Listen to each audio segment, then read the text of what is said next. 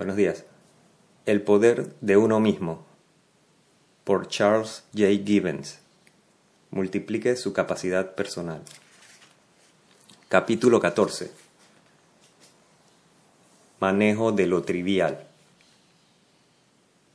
El trabajo de la casa te matará si intentas hacerlo perfecto.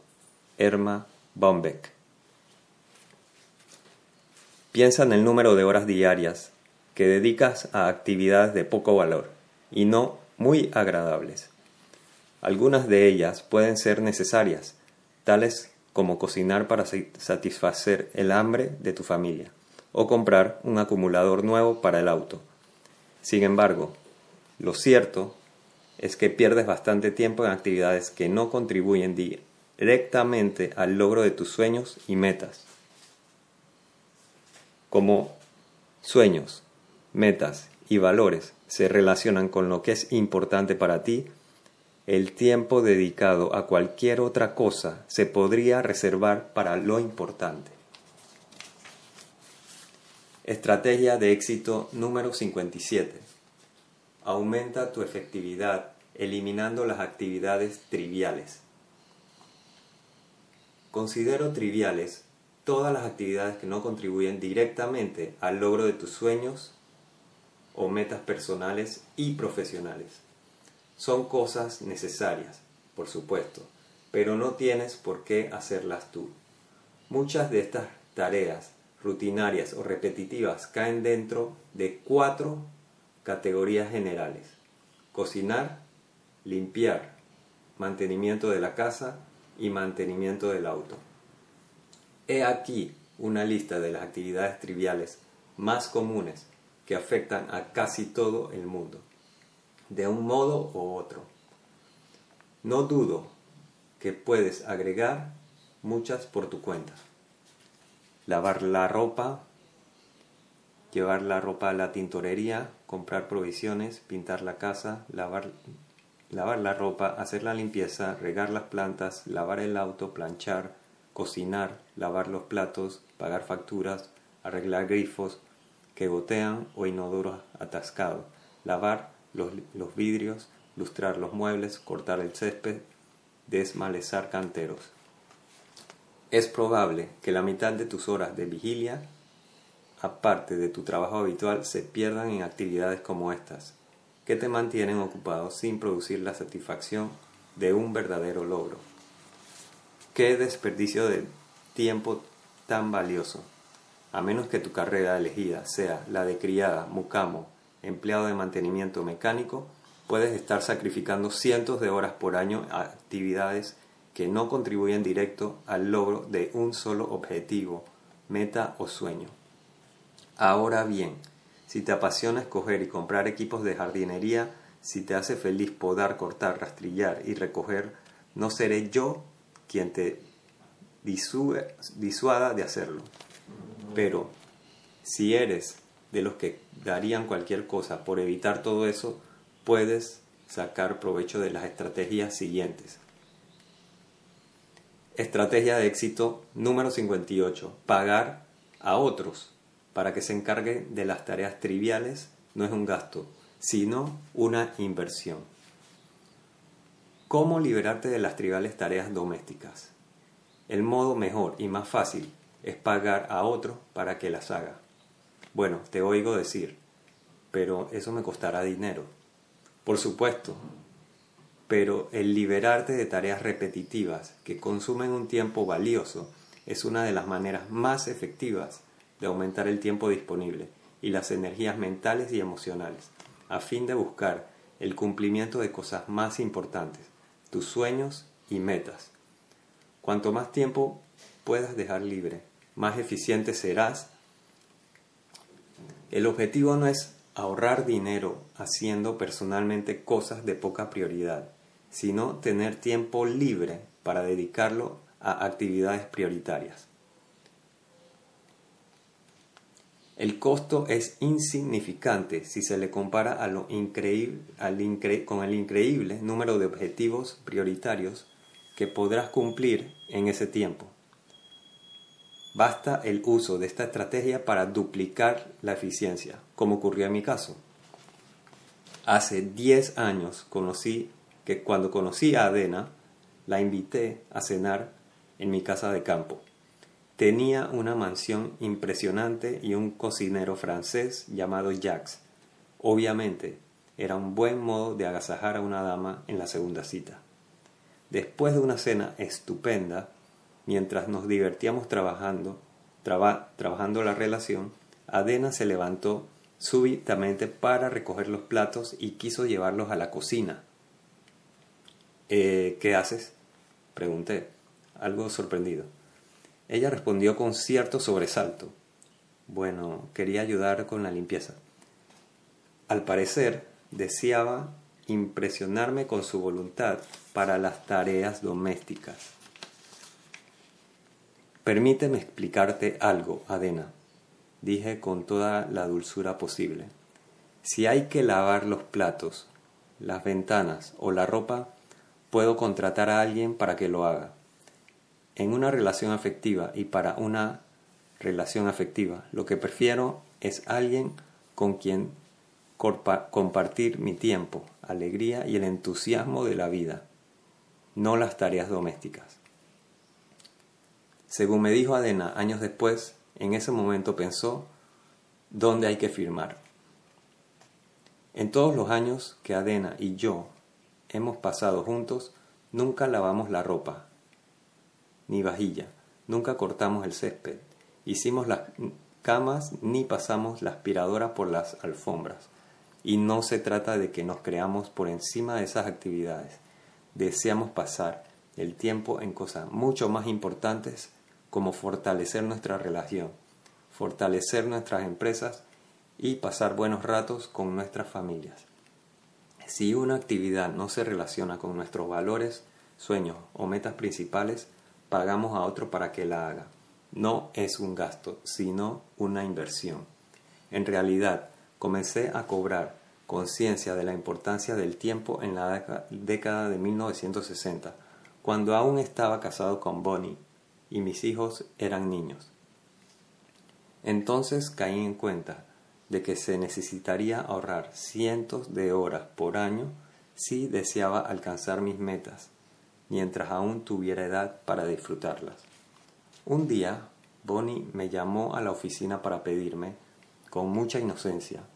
Por favor, Chuck, compra una hogaza de pan cuando vengas hacia casa. Se me acabó por completo. Tengo cara de mandadero, Bonnie, repliqué, en voz demasiado alta y con cierta indignación. Jamás voy a ser rico si pierdo el tiempo con ese tipo de recados. Paga a cualquier niño del vecindario para que vaya a comprarte el pan. Te cobrará menos de lo que vale mi tiempo. Bonnie, horrorizada, cortó sin saber qué decir. Por entonces no tenía idea de lo que yo estaba diciendo, pero pronto comprendió que yo estaba eligiendo cuidadosamente las actividades a las que dedicaría tiempo. Recomiendo enérgicamente que tú y tu pareja hagan lo mismo. Líbrate de esas actividades que no te acercan a donde quieres llegar. Contrata a otro para que las haga. Naturalmente, habrá que pagar para que otros se encarguen de lo que tú hacías, a menos que tu hogar esté lleno de niños deseosos de limpiar sus cuartos y lavar los platos, cosa muy difícil. Estrategia de éxito número 59. Si debes pagar menos de lo que tú ganas por hora, contrata a otro para que haga el trabajo. Librarte de las tareas domésticas improductivas puede parecerte una meta lejana, según lo que ganes en la actualidad, pero cuando hayas puesto un valor monetario a cada hora de tu tiempo, podrás comenzar a delegar las actividades triviales e improductivas a alguien cuyo tiempo valga mucho menos que el tuyo. De ese modo dispondrás hasta de 5 horas más por día para dedicar una combinación de actividades productivas como pasar buenos ratos con tus seres amados, trabajar para cumplir tus sueños y metas, descansar y relajarte, dedicarte a proyectos personales valiosos que estén de acuerdo con tus valores fue librándome de lo trivial como empecé a tener tiempo para manejar mi vida por completo. Evaluaba cada momento de mi tiempo y el uso que le daba, calculando cuánto valía mi hora de trabajo, según mis ingresos de entonces. Cuando una tarea rutinaria, indispensable, podía ser hecha por alguien cuyo tiempo valiera menos que el mío, pagaba a otro para que la hiciera sin pensarlo más. Si quieres lograr más metas y tener tiempo para disfrutar más de lo que consigues, debes comenzar por alguna parte. En un buen principio es delegar las actividades domésticas. ¿Cómo decides si vas a llamar a un fontanero o arreglar tú mismo una pérdida en la tubería? Digamos que el fontanero cobra tanto por hora. Si tu hora vale menos de tanto, busca la llave inglesa. Si vale más, toma el teléfono. Estrategia de éxito número 60. Si dudas, deja que lo haga otro. Obviamente, si tu tiempo y el de fontanero, por ejemplo, valen más o menos lo mismo, hay otras cosas a tener en cuenta. Por ejemplo, deberías preguntar al fontanero si piensa cobrarte el tiempo de viaje. Si está a media hora de distancia, el viaje total te costará equivalente de una hora aunque no llegue a tocar la tubería. En ese caso, te conviene hacer el trabajo tú mismo, pues ya estás donde está el problema. Otro detalle que, que puede cambiar tu decisión final es tu capacidad para la tarea.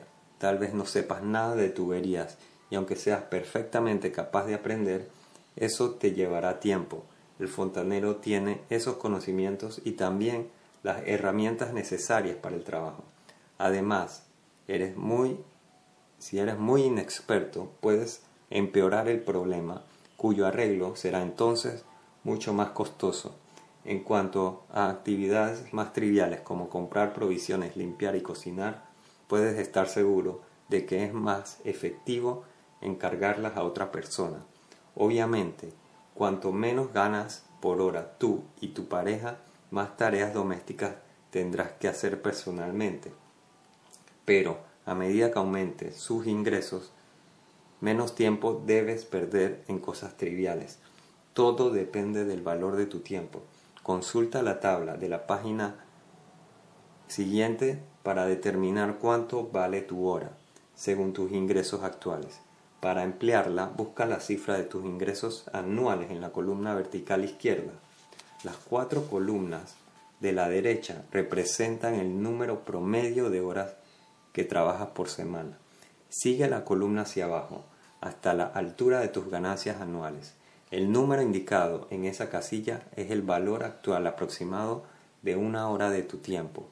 Al pie de la columna de la figura figura el número de horas anuales, calculadas por la multiplicación de las horas semanales por 50, calculando dos semanas de vacaciones pagas. Sigue la tabla del valor del tiempo con una columna de ingreso total anual y una columna dividida en cuatro con el número de total horas trabajadas por semana. Entre 30, 40, 50 y 60 son las columnas con el valor aproximado de una hora. Al final te da la tabla o los resultados del número total de horas trabajadas por año en 50 semanas. Seguimos. Ahora que conoces el valor de tu hora de trabajo, puedes calcular el costo del tiempo que dedicas a las actividades domésticas. Abajo hallarás una lista de actividades que la gente suele considerar triviales. Marca las que se relacionen contigo y agregas las que no figuren en la lista. Junto a cada actividad marcada, anota el número aproximado de horas que dedicas mensualmente a esa actividad. Si la realizas todos los días, deberás multiplicar el número de horas diarias por 30 para obtener el número de horas que pierdes por mes. Si la realizas una o más veces por semana, multiplica las horas semanales por 4 para obtener la cifra mensual aproximada. Ya puedes darte una idea. Actividades domésticas y triviales. Mantenimiento del auto, limpiar la casa, limpiar el horno, preparar la comida, llevar la ropa a la tintorería, alimentar a los animales domésticos, ir a la farmacia, reparaciones en la casa, trabajar en el jardín, hacer las camas, cambiar las sábanas, pagar facturas, mantenimiento de la piscina, comprar las provisiones, reparar costuras y pegar botones, lustrar zapatos, sacar la basura, lavar, tender, guardar la ropa, lavar y secar los platos, regar las plantas. Para terminar, suma las horas que dedicas mensualmente a tareas triviales y multiplica esa cifra por el valor calculado de tu hora de trabajo. Esa cantidad es lo que gastas actualmente en tareas domésticas. Supongamos que cada fin de semana dedicas dos horas a cortar el césped con un total de ocho horas por mes. Con mucho menos de lo que valen esas ocho horas de tu tiempo, probablemente podrías pagar el servicio de jardinería más caro de tu zona y dedicar tiempo a actividades que mejoren tu calidad de vida, no solo el aspecto de tu césped. He aquí otro ejemplo. June, una madre que trabaja fuera de su casa, hizo una lista de las actividades triviales a las que se dedicaba y la cantidad de horas semanales que podía que perdía en cada una. El resultado fue el siguiente. Hay dos columnas, actividad y horas semanales. Empezamos. Pasar la aspiradora, una. Lavar la ropa, cuatro. Lavar los platos, cinco.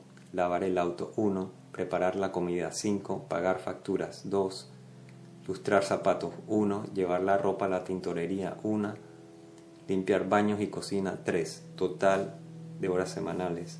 23. A June le sorprendió descubrir cuántas horas perdía cada semana en actividades totalmente alejadas de sus metas y sueños, puesto que su hora de trabajo valía unos 30, obtuvo 60, 690 por semana, lo cual la horrorizó.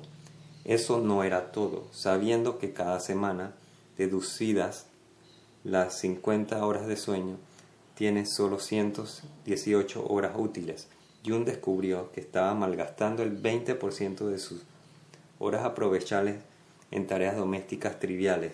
Si sustraía el tiempo dedicado a trabajo, a la comida y a viajar entre tiempo disponible, Jun vio la luz reorganizó su vida, duplicó su efectividad, em, contratando a una empleada doméstica por media hora, por medio día.